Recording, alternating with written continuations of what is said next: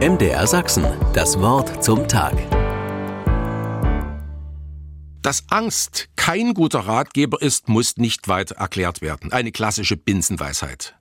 Mir fiel das ein, als ich unlängst ein merkwürdiges Erlebnis hatte. Ein junger Mann setzte sich mitten auf eine sehr belebte mehrspurige Straße mittendrauf und rührte sich nicht mehr. Natürlich gab es Stau und ein Hubkonzert dazu.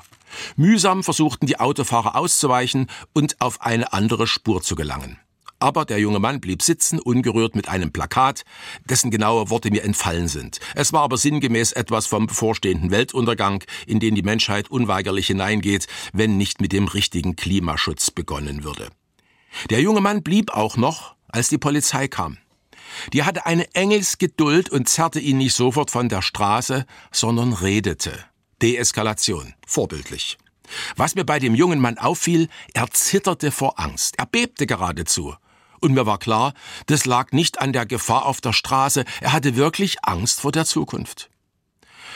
Ich finde es unbenommen klasse, wenn sich die jungen Leute heute für politische Fragen interessieren. Die Spaßgesellschaft der 90er Jahre ist endgültig Geschichte. Gut so. Schlecht finde ich es aber, wenn Angst regiert, wenn Angst zum Programm, zur Ideologie gemacht wird oder Panik, die Greta Thunberg von uns einfordert, lähmt, macht blind und letztlich handlungsunfähig. Ich musste unweigerlich an das Zitat aus dem Timotheusbrief denken, Gott hat uns nicht den Geist der Furcht, sondern den der Kraft gegeben.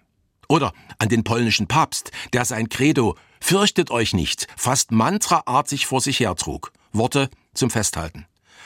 Klar, die heutige Zeit mit ihren finsteren Drohungen aus allen möglichen Richtungen kann schon bedrängen.